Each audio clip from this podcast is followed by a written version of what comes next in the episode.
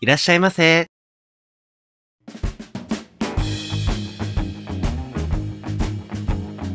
ポッドキャスト2丁目ゲイバー玉川。当店はポッドキャストのバス停にひっそりと佇むゲイバーです。新米ママのモッキーと常連客のローソンでお送りいたします当店はミックスバーですのでゲイノン系女性の方もお気軽にお聞きくださいはいというわけで今回が24杯目はということでこれあれですよ2クール終わ ったよまあ、天狗があるから、うんあれだけど、もっといっぱいあるけどすごいよねねそんナなンバリングで、ねもうだから半分終わったようなもんでしょ年のマジで、じゃない ?2 クールってことは確かに。すごいよねで、実際半年やってるもんね。うんえー、どうでしたこの半年はいろいろなことがありました。雑ねそう、でもなんか最近、ちょっと楽器を買ってもらったんだよ。うーん。あの、京子に。お。 じゃあ、そんな楽器の話を今日 はしていきますか。 はい。じゃあ、モッキー楽器珍道中ということで。珍道 中って何はい、行きましょう。よろしくお願いします。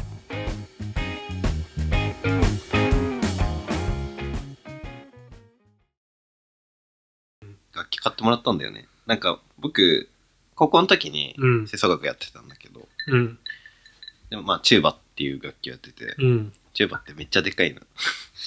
でかいってどれぐらいなん、えっとね、ここに多分いたら、うん隠れるか隠れないかぐらい。自分が。そうそうそう。 自分が座ってて、今座ってるんだけど、ああ、前ま目の前に置いたら、うん隠れるか隠れないかぐらい。うーん。でかいね、それは。楽器、チューバっていうのは何金管楽器ってやつ金管楽器。あれよくわかんないんだけど、金管だけど金属じゃないやつがあるん でしょまあまあまあ、なんか、構造の違いだから、金管と。構造そうそうそうあの、金管って、なんか、まあも、もともとは金属製、うん。規制なんだけど、うん。なんだろう、あの、い息を吹き込むのは全部金管や、全部、いや、もう一回も吹き込むよ。あ、そうなのそえええわけわかんない。 なんか。う。なんかほら、サックスとかって、うん。。木管楽器なんです よえ金 属じゃん。ね。パッと見金属なんだけど。意味わかんない。てか実際金属なんだけど、うんなんかもともと木管だったんだよね。ええね、あの、吹くところのが違うんだよね。あの、うん。金管うーん。っていうのは、あの、なんだろう、上語型うん。のマウスピースっていうのを使うんだけど、うん金管楽器は。あの、木管っていうのは、あの、まあ、マウスピースっていうのはあるんだけど、うんそこになんかリードっていううん。薄い。竹のうん。とかでできている、あの、板あ、じゃああつけれて、か、そう震わせるみたい息の吹き方が違うってことな。そうだね。その、お、うん大分類としては。そう。うーん。あとなんか指が、うーん。なんかリコーダーみたいにうん穴いっぱいあるのが、金管、あ木管。うーん。え、金管はああ。ああ、そっか。棒をト四つランペットとか無断そ使ういそうそうとったりするもんねそ。うそうそう。それでチューバチューバー。でー。もそれなにチューバーはもともとやってたのそう。学生高の時。校の時にやってて、うん。でもなんか僕、中学から吹奏楽をやってたんだけど、うんまあ、中学の時は打楽器をやってて、ええ高校入った時に、なんか、やれよって。違うよ。なんか、お服前楽器チューバーだろ。服楽器やりて え、やりてえとか言ってた。やりたいなって思ってたそのうね。そうそう。自らの意 思で。そうなんか、お前チューバだろって言われる体験をしてたんだけ ど。チューバーデブの楽器なの。 で、でも、言われがちじゃないまあ、でかいもんね。なんかさ、そう、吹奏楽系のさ、アニメとかあってもさ、デブに書かれたりするじゃん。あれでも、あれじゃないユーフォニアムは違うけど。なんだっけエヴァで、シンジ君チューバーやってなかった。え、違うかも。チェロ、チェロ、チェロだ。チェロ。楽器を買って何がしたいのえっと、まあ自分は吹奏楽をまたやりたいなってちょっと思ってて。うん。でまあなんか、チューバってさっきも言ったように、でっかい楽器だから、うん。自分隠れるぐらいでかいから、高いんだよね。うーん。どれぐらいえっと、安くて30とか、うん。30万スタートなのそう。すごいね。カメラ並みだね。カメラそんなすんのあの、何趣味、ちゃんとした趣味として始めようとしたら、うん大体だいたい2、30万くらいからうーん。うん、でもまあ、全然逃げ道がいっぱいあるかあら、あ、まだマシなんだけど、そう、でもなんか、30で買えるのって結構下の、なんだけど、 ま大あ、変だね。今回買ってもらったのはそんないいやつではないんだけど、うん。まあ、とりあえず楽器があれば、うんどっか入れる。だろう楽 団に。そうそうそう。すごいじゃん。楽団員になんの。学大言い方、言い方。学大になりたいなと思って。うん。まあなん、か、でもなんかその、大学入った時に、うん。まあ希望の楽器になれなくて、千う葉んに入れなくて、で、一回離れてたの、うん吹奏楽から。まあでも、そこでなんか吹奏楽を続けてたら、うん今こんなにホモにどっぷり使ってなかったかもしれないんだ楽器やらないせいでホモやってた。 けど。だってさ、楽器やってたら結構時間ないなと思って。まあねう。ん。ええ。で、まあなんか、やめてたんだけど、なんか、京子が、うん。なんか、買ってあげるよって突然言い出して、 はあ。 ただし、なんか、なんだっけ、予算50万ねって言われて、うん。まあ50万でも出してもらえるのはね、すごいありがたいんですけ いどや、、すごいよ。まあ30スタートで、まあなんか50、まあ、うん、って感じ の、まあ、やつになったんだけど、結局。うん。まあなんか、練習用としてはいいよね、みたいな、まあね。くらいの。ええ。そう。で、なんか、この間、ちょっとなんか、友達のつてで、うんなんか、楽団に、 あの、コンタクトを取って、うん見学行きたいんですけど、みたいな、うん。言ったんだけど、なんか、あの、指揮者がいない練習になるので、うんちょっとこの日は無理です、みたいな感じになってう、ん。なんか、あの、結局行って、練習するってなった時に、うん合奏しないとなると、一人で個人練とか、うん。まあ、それを見学して もね、わざわざ個人で。そうそうそうそう。 まあ、そまあ、まあ一理わかるんだけど。うん実力わかんねえよって。そうそうそう。なんなんか、で、なんか、じゃあその次の週でお願いしますって言ってて、うん。で、なんかその次の週にななったら、うんその前の日、その練習の、まあ、見学いいざ行くってなって、うん。前の日に僕なんか油まみれになって、 オイルさしてたりだけど、なんか行くってなった時に、なんかもう明日、なんかと唐突、と突然ですが、うん。指揮者がお休みするので、ええ。なしにしてくださいみたいにな って、はあってなって、え、もうこれダメじゃないと思って。2回断られたらさ、ちょっと、なえるよね。いや、もう一回行くのがさ、3個の例ってやああ、もうそれを試されてるつ。私。そう。 諸葛亮孔明でしょ。孔明か。 楽団が孔明なんでしょ。ね。そこまでして手に入れたいかって いうと、どうかっていうところうですけん。ど。でもなんかまあ他の、なんかこの、ゲイ、ゲイがいる楽団っていうのも、うんまあある、にあるうけど、なんかその、のゲイだけで集まって活動してるうん。吹奏楽団とかうあるんだけどありそうだね。怖いなと思っなんでてしがらみって思って ああ、ドロドロして絶対ある絶対ある。る確かにね。絶対あるって思ってもうだってグリッドで見たもん。なんか、発展場に行ったら、うん同じ楽団の人がいたって書いてる。えー怖いいて。 えでも会うぐらいならさままあまあまあまあまああ。まあまあまあって感じじゃんそうだね。うんいやー、コミュニティ広げるってさう、んやっぱリスク高いじゃん。まあ確かにうねん。 なんかさ、別にその、要は性的な場のコミュニティだったらさ、うんいいじゃん。その飲み屋とかでうん会ってる人がさ、発展場にいるっていうのはまあいいじゃん。うんう言んってしまえば。うんでもさ、なんかそんなさ、うんこう、 清そうな、清そう 清そうなジャンルなわけじゃん。まあ確かにね吹奏楽なんて確かに ねどちらかといえばねそう。普段なんかさ、だって楽器ひ、楽器でコミュニケーション取ってさ、あと多分何サイゼとかでご飯するぐらいわかんないよみたいななんかもうなんか乱行とかしてるかもししてるかもしれないけどね。まあ、そういうとこだったらいいけ どさ。れないそれはそれで嫌じゃないだからもうそういうのが全くないようなさ、うんコミュニティに所属してる状態でさ、うんだから自分見せないわけじゃん、当然。そうねなんかそのオフのところってこそとうでしそょうそう。 あくまで今は楽器を楽しんでるだけっていう状態の自分しか見せてないのに、うんいきなりさ、だって24とかで回されてたりしたら、 怖い怖嫌いじ。ゃん、見せらんないじゃん。ね。 ちょっとやだよね。やだ。地獄じゃん。だからそのゲイ、ゲイコミュニティの大変さですよ。ねだからゲイの楽団は、あとなんか親、そうせっかく買ってくれたからうん。呼びたいじうゃん。ん。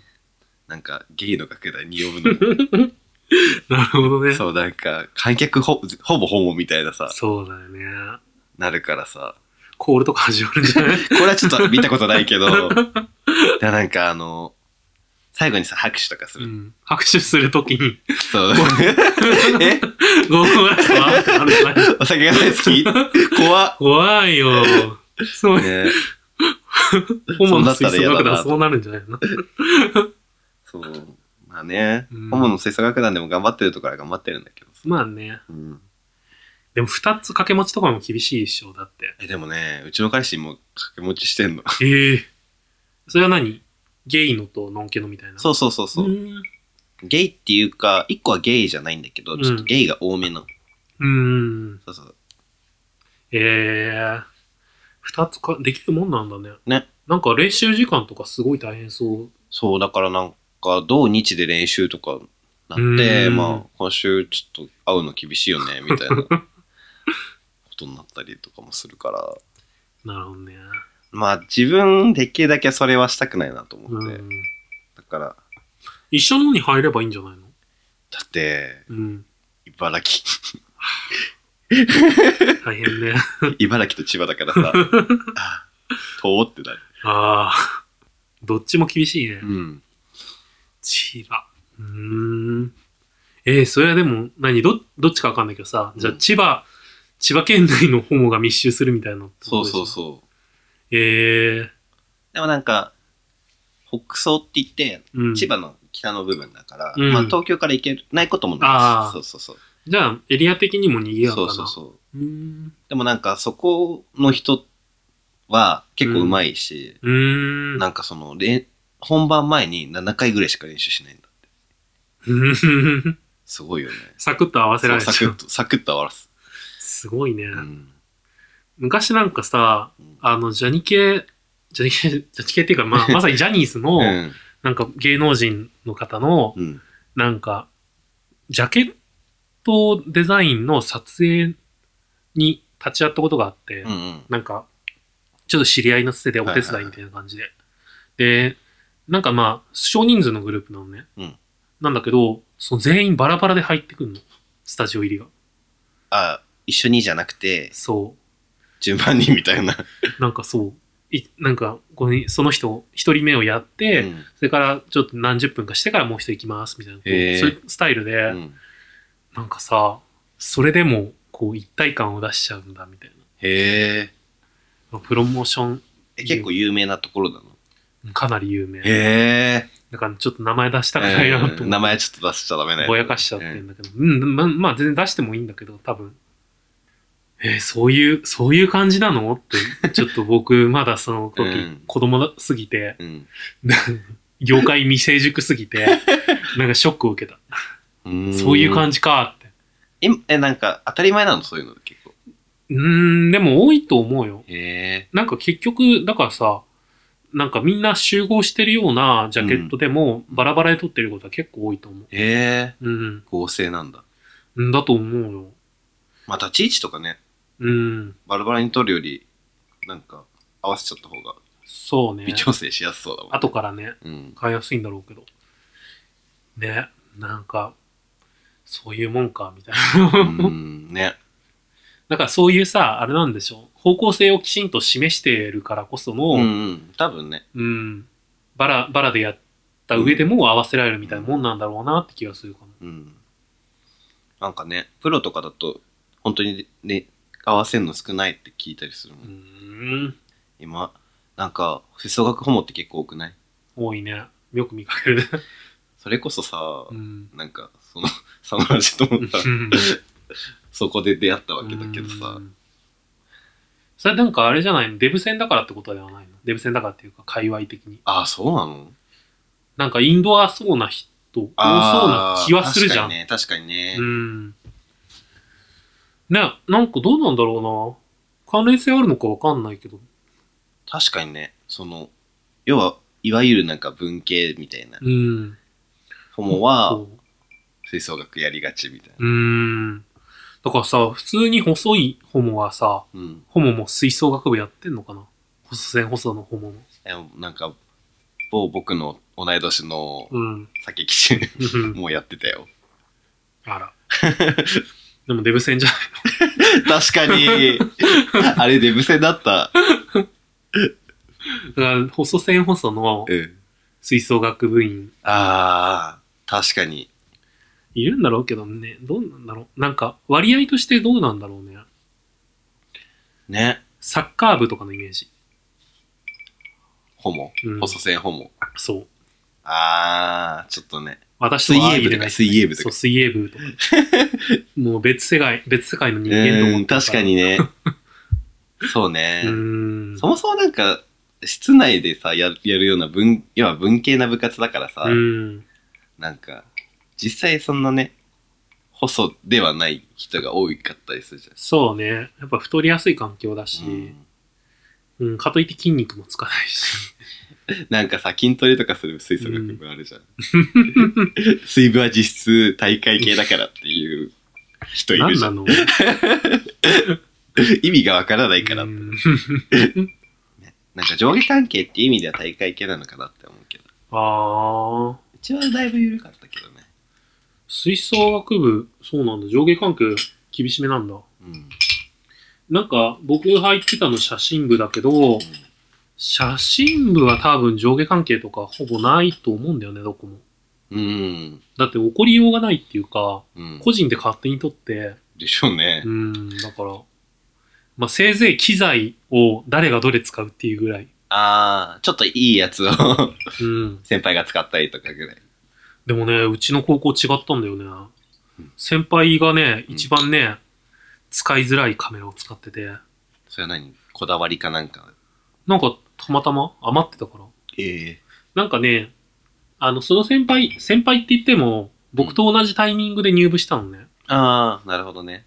で、その、学年は上だけど、みたいな。そうそうそう。で、カメラって、うん。そのフィルムカメラの場合、大きく2種類あって、うんフルオートのカメラっていうのと、マニュアルカメラってのがあって、はいはなんか、多分、当たり前にみんなが触ったことあるのは、オートのカメラなのね。フルオートなのね。いうんで、マニュアルカメラっていうのが、こう、なんだろう、自分で、絞りの 量とか、うん。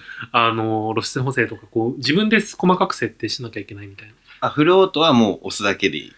みたそいうな。そうそうそうそう。だからなんか、あの、仕組みとしては、うん。周りの光の量がどれぐらいかっていうのをうん判断するセンサーみたいなのついてて、うんそれをもとに自動で数値を設定して絞りとかを変えるみたいな。あそれが多分一般的だから、うん普段みんなそういうの意識する必要がないで、ーうん。まあ押せば撮れるのうね。ん。で、古いカメラ、ちょっと古いカメラってう、ん。なんかそういう機構がついてないから、はいはなんかテレビとかでさ、カメラマンとか撮ってる時い。にう、んなんか先端に白い丸いボールみたいなのがついた、こうちっちゃい機械で、こうパシャってやって、あーうん。数値みたいなの見たりしてる。たまに。シーンがあるじゃんたまに。あれはだいたいそういう、なんか、周りの光量とかをそれで測って、へえ。それでそれに基づいた数字とかを入れうんて撮ってるのね。そうなんだ。なんかその、数値に基づいてるんだね。なんか、み、見た感じとかじゃない んだねうん、無理だよ。だってフィルムだし。あだからそう、そういうのが、そういうちょっと扱いづらいカメラをその先輩が使ってたんだけど、あ。うん。なんか最終的にその先輩が一番腕が上手くなって、へえ。撮影の。すごいね。うん、なんか、すごい、本当にいい写真撮っうん。たんだよね。でもその先輩はね、うんなんか全然写真に興味がないらしくって、え、なんで入ったのじゃあただ単にもう本当に趣味みたいな感覚で撮ってたんだけど、全然なんか大会とかで上位に入選するようなへえ。人で、すごい。なんかもう才能みたいなところ。ろもあるよね、きっと。そうね。結局福祉の道に行った。まあ趣味としてね、続ければいいんじゃないね、続けてくれてるといいな。うん。あの先輩、今どうしてるんだろ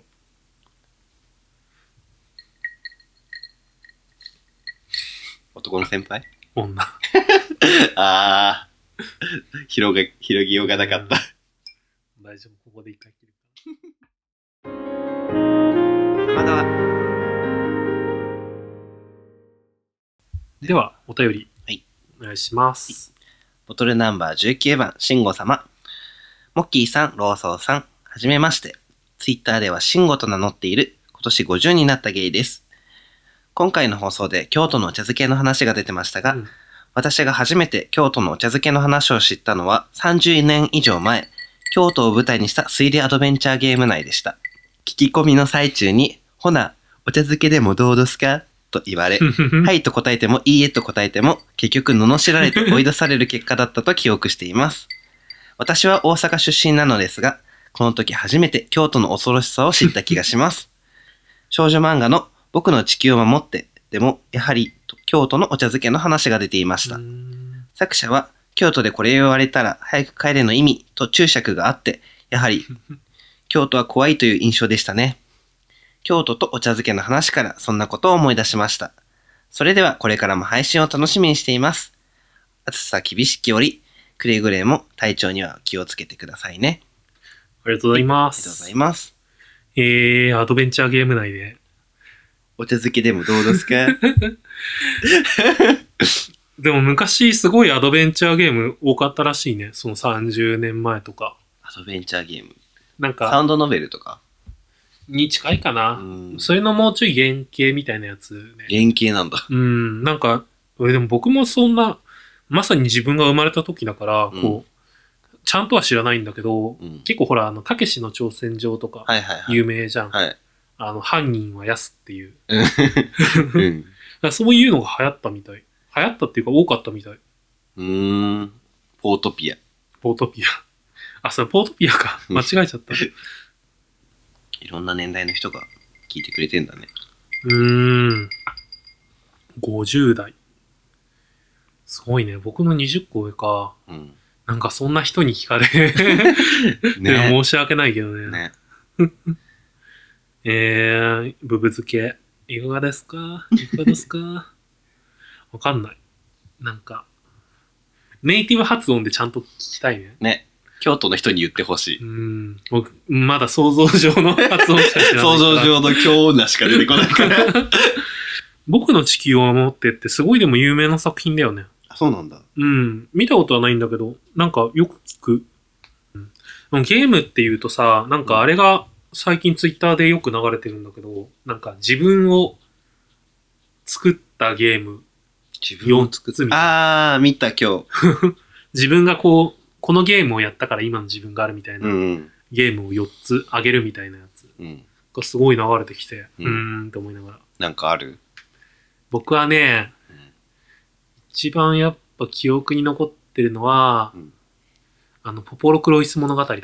あー、言ってたねう。ーん、本当に好きだったななんか、なんだろう、ポポポロクロイス物語っていうのがうん RPG で、あの、プレイステーションでうん。発売してたんだけど、うん。主人公が、あの、10歳ぐらいの男の子うん。なんだよね。うん。自分の母親は死んでるって思ってたんだけど、実は生きてて、へえ。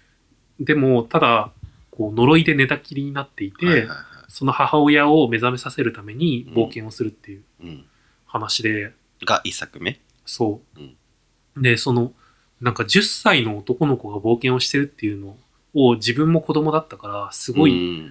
そこで共感した気がす自るな。己投影しやすい。う。うんん。確かなんかね、剣と魔法の世界で、こう、小さな男の子が、に。うん。こう、徒歩で全部、まあ途中で一応乗り物出るんだけど、うんその、なんか、基本とこなの。そう、歩いて冒険をしていく様の中が、うんうんなんか、いいな、みたいな。あー、なるほどね。うん、それぞ、これが冒険か、みたいゲームね、自分はポケモンがやっぱ長かったな、 やな。ってたのうはん。。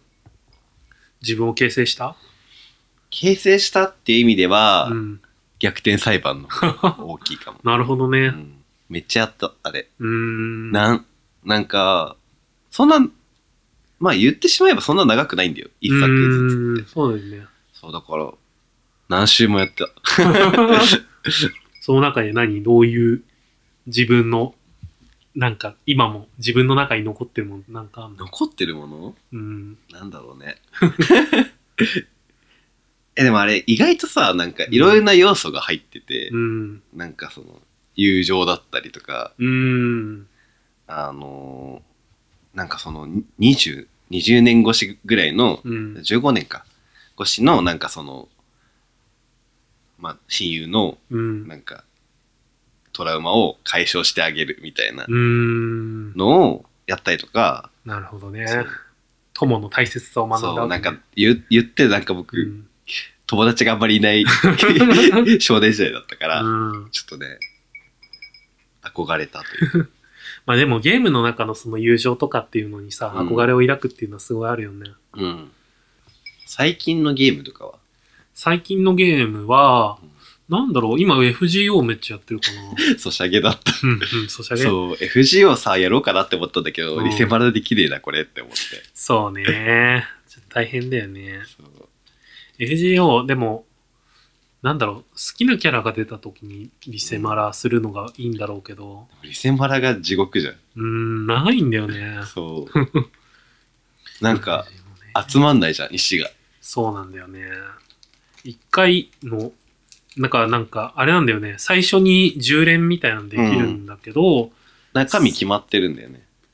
完全には決まってない。なんか、1枠だけレアなキャラが出るの確定してるんだけど、うでも最高レア出ないんだよね、あれ。そう、星4までしか出ない。地獄って思そうなんだよ。その後も単発にかけるしかないから。う。ね。だから、僕最初やった時、やり始めた時、星4が2体ぐらい出たから、うんまあこれでいっかって感じで始めて、そう、星を2体でもう十分当たりなのかなって思うっーて。ん、そうね。まあでも、うーん、ステータス的にこう使える使えないがあるから、なんとも言えないんだけど、なんか僕その時始めた時は、うん。殺生院キアラっていうキャラクターがピックアップされてて、うん。それがめちゃめちゃ欲しかったのねう。ん。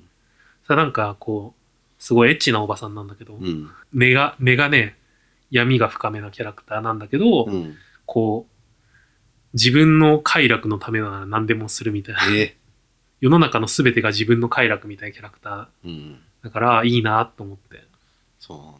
欲しかったんだけど弾け池な中かった場さんでしょ。うん布、布面積が低い狭い少。 ないすごかっえー、でも今のナポレオンちょっと欲しいなって思たナポレオンはしねエロ いからう、ね。でもさ、育てらんないでしょ。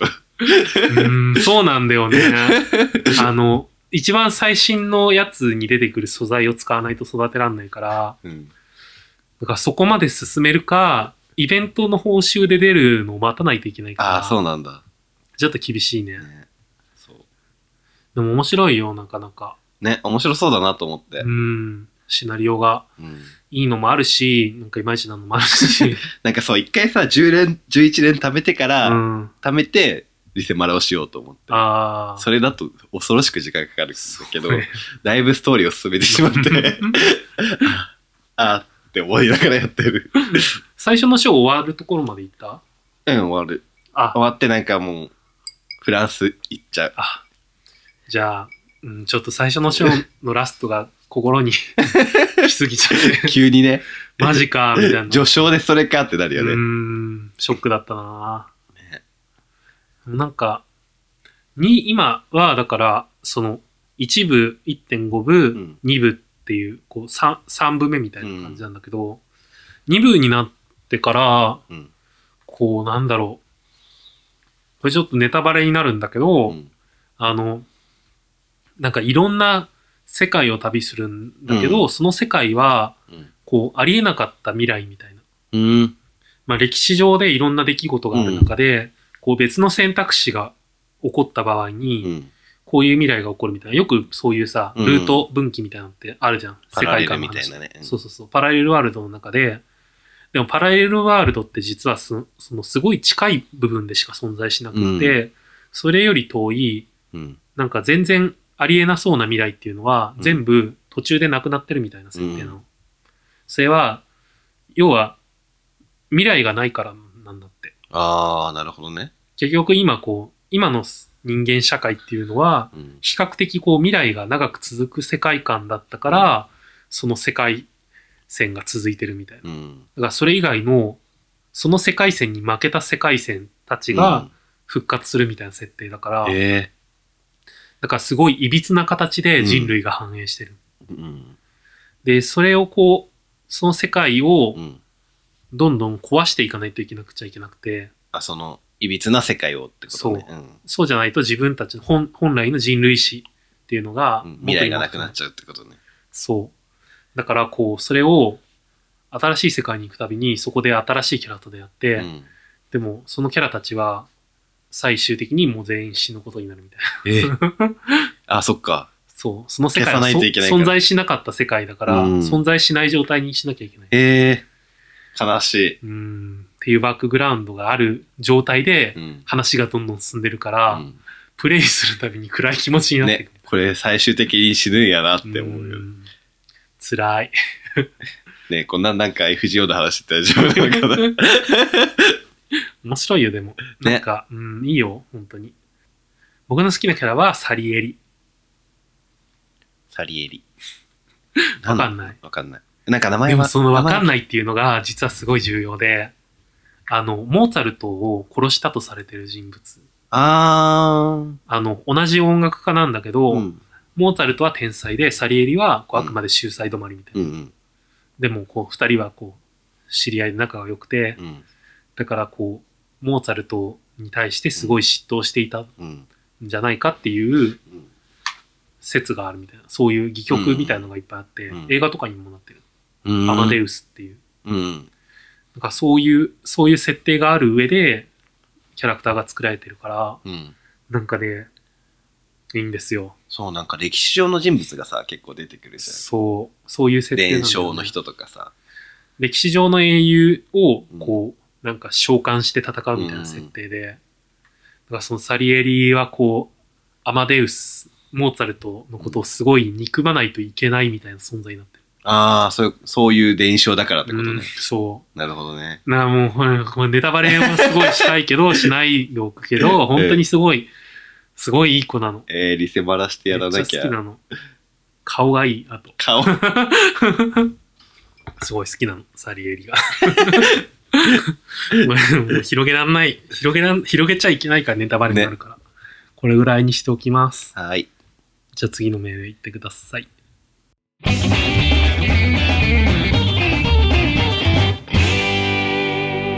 玉川。ボトルナンバー20番、酒好き様。福岡でゲイバーを経営している50代のゲイです。コメントされる方が比較的若い方が多いとお見受けしたのと、今回送る内容が重いので送るかどうか悩んだんですが、こういう状況があるんだと知ってほしくてコメントさせていただきます。非常にデリケートな話題なので、番組で取り上げてもらわなくても大丈夫です。21杯目で TWICE を知らなくて驚いたっていう話がありましたが、その話に出てくる TWICE を知らない人は本当に知らなかったと思いますが、韓国で結成された TWICE の話をいろいろと思うことがあります。私が経営しているゲイバーは、平日はお客様が少ないため、お客様とじっくりと深い話をする機会が多いです。そこでちらほらと隠している本音を話すことがあります。そして福岡は場所的に韓国と近いため、韓国人がお客様として来られたり、日本人のお客様も韓国人と接することが多いです。数年前に韓国がかなり目立った反日行為とテレビなどで韓国のコンテンツのご利用し行為があった時期に日本人の一定数の人に強烈な反感感情が生まれたと思います。数年経ってもそのまま嫌いな感情のままのゲイが一定数います。しかし、そのゲイの方の話を聞いていると、うん表にははっきりとは出さないらしいです。その話をしても相手が引くだけだし、ネット上でよくある。右翼、左翼などのレッテルを貼られたりするのが嫌みたいです。なので、韓国の話題を振られると、話題を振られるだけでも不愉快だけど、それを表には出せないから、興味ない、知らない、と、返答するしかないみたいですん。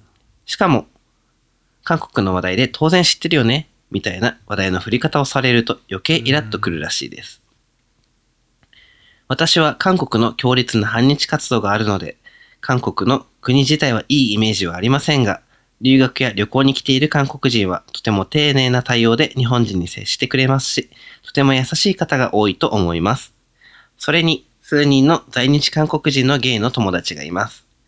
しかし、反日韓国人のあまりに非道な反日行為も見ているので、複雑な気持ちです。特に韓国人による反日デモのためのショッキングな画像を見たとき、トラウマになりました。今でもそれは消えません。それに、在日韓国人のゲイの友達に聞くと同じように、日本人が嫌いな韓国人のゲイも一定数いるみたいです。日本と台湾は、お互いに素直に好きな感情でいられると思いますが、日本と韓国は、お互いに色々と強く複雑な感情が混ざっている人も一定数いると感じます。以上になります。番組の繁栄を陰ながら応援しています。ということで、ありがとうございます。ちょっと長めでしたけ ね、なんか、まあちょっと重めの内容なので、ど。うん。僕もやっぱりもらった時にこう公開するべきなのかなとは思ったんだけど、うんまあでもやっぱり聞いてくださってる人にこう、ちゃんと見たよってことは伝えたいなと思って、うん。うん、行った方がいいかなと思いました。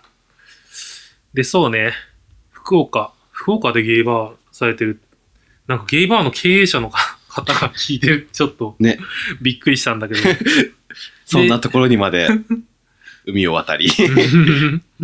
で、くしくもちょうどね、あの、50代の方うんが、あの、メールをくれた直後だったから、すごいいいタイミングだなと思,、うん思ってたんだけど、うん。そうね、なかなかやっぱり難しい問題だうし、ん。こう、でもなんかそれをさ、そういうなんか、こう、言いづらいところを、うん。こう、お客さん同士で話せるくらいに、こう、踏み込んだ関係を築けてるのはすごいな、まあまあまあ。ちょっと思ったかな。うんなんか飲み屋ってそういうところであってほしいよね。うーん。なんかまあ普段やっぱり普通に楽しく飲むときはさ、うんそういう話はなしにしようよみたいなのってうん。あるから、まあそれももちろんいいことだと思ううし、んなんかそうじゃないときに一歩踏み込んだ話ができる関係になってるのはいいことだよね。ねで、まあそうだね。まあ、その、なんか話の中にも書かれてた通り、こう実際にそれを公表するときに、うん。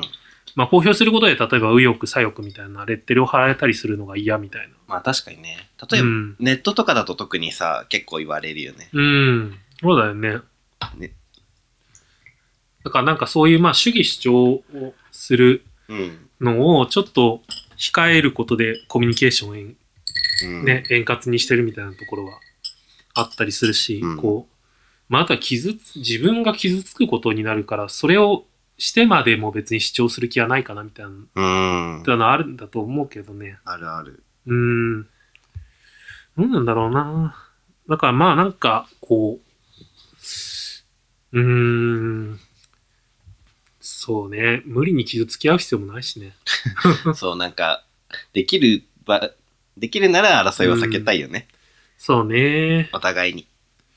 やっぱ特にそういうさ、なんか、一人、一人のっていうかさ、うんその、メディアとかで扱われるようなのって極端な例なわけじゃん。うん反日行為とかうんにしても別にそれ以外のことについてもだけど。うん。うん、特にネットに出される時ってさ、すごい過激なものも多いし、信憑性も定かでないのももちろんあるし、あるある。うん、っていう中でこう、なんかその一部のものをもとに、うん。その全部のそのカテゴリーに存在している人全員を否定するのはまあ良くないことだなとは。あー。それはなんかその、うん韓国っていうか、その国国柄だけじゃなくて、うん、そ、それこそなんかゲイだったりとか、うっん。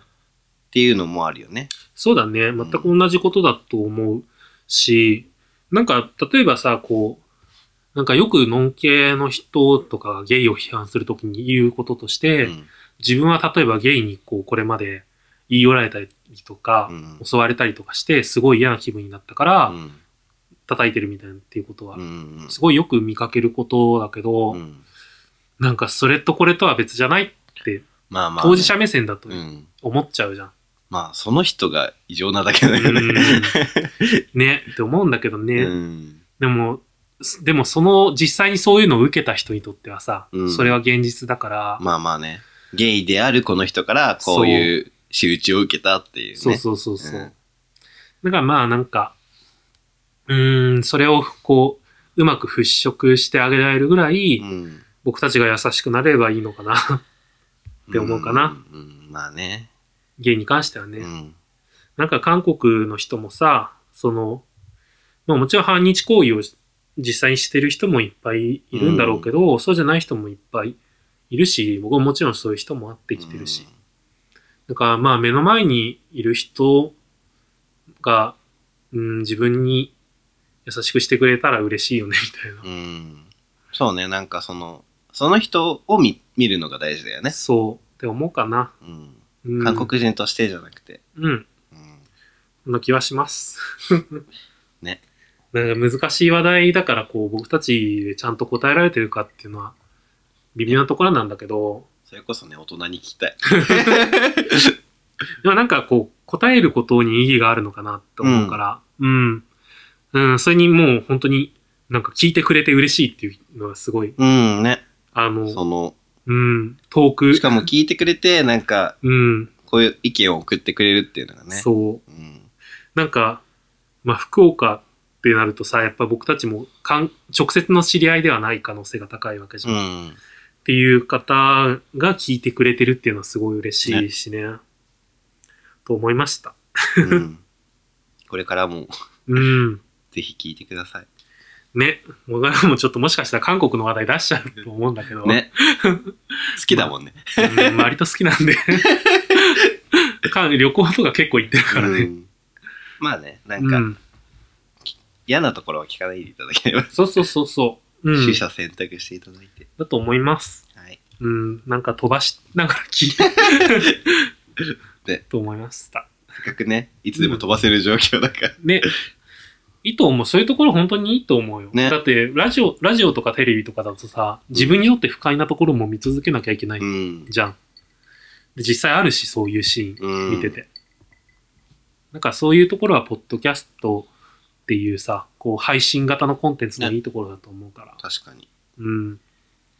なんか、不快な気持ちにはなってほしくないし、でもうん僕たちがこう喋る内容とかをさ、うん。それに合わせて変えるっていうのも嫌だから、うん。そうね。うん、聞きたくないところは うまく飛ばしながらうんお付き合いいただければと。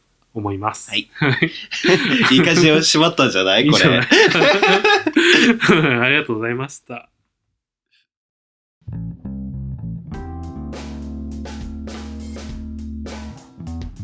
オールチェックです。はい、ありがとうございました。えーっ、と、今日の収録が多分これで終わりなので、多分僕たちの次の収録が公開収録の場に なります。この回まで多分、はその公開収録より前に公開できるといいんだけど、ちょっとまあ、うんタイミング次第なんで。ねそう、なんかその公開収録のことで聞かれたのが、うんなんかこう、緊張しませんみたいなこと聞かれて、うん僕は全然緊張しないんだけど。 まあまあ、いつも通り、じゃあいつも通りうーん。にやればいいんだろうけど。そう、なんか別にね、人前でやってるか、うん。プライベートでやってるかの違いいだや、ただ、ただ、なんか他のポッドキャスターと一緒にやるっていうのが、自分的にご迷惑をおかけしないかっていう。そこが一番なんだ。 そうそうそう。そ うね。特にコラボ収録がさ、迷惑かけないから不安な部分あるよね、ねね相手に。え、でも、ローソンさんは大丈夫でしょ。本当、なんか気に障ること言っちゃうかもしれない。わかんない 誰まだ誰とコラボするかわかんないんだけど、わかんないじゃん例えばさリュウさんの彼氏の話とかを聞き出しちゃってなんかツバプレイが好きらしいからそういう話をするのもよくないかなみたいな、ね、どこまで NG なのか。聞いとけば聞いとけば。ね小田急線さんみたいに聞いとくどうしよう、サドラジとんだったら。いいじゃん。先輩方で。 こんな感じなんで、まあ、うんあの、ぜひ皆さんも、あの、会場に来れる方は足を運んでいただいて、うん。あの、そうじゃない方も配信を楽しみにしていただければと。思います。はい。それでは、エンディングの言葉いきましょう。当店へのご意見、ご感想などは、公式サイトや Twitter のダイレクトメッセージよりお送りください。公式サイトの URL は tmgw.tokyo 玉川 .tokyo、ツイッターのアカウントは tmgw アンダーバー tokyo 玉川アンダーバー東京です。また、ツイッターにてつぶやく際は、ハッシュタグ、tmgw アンダーバー tokyo、玉川アンダーバー東京をつけていただければ幸いです。それでは、またのご来店お待ちしてます。お待ちしてます。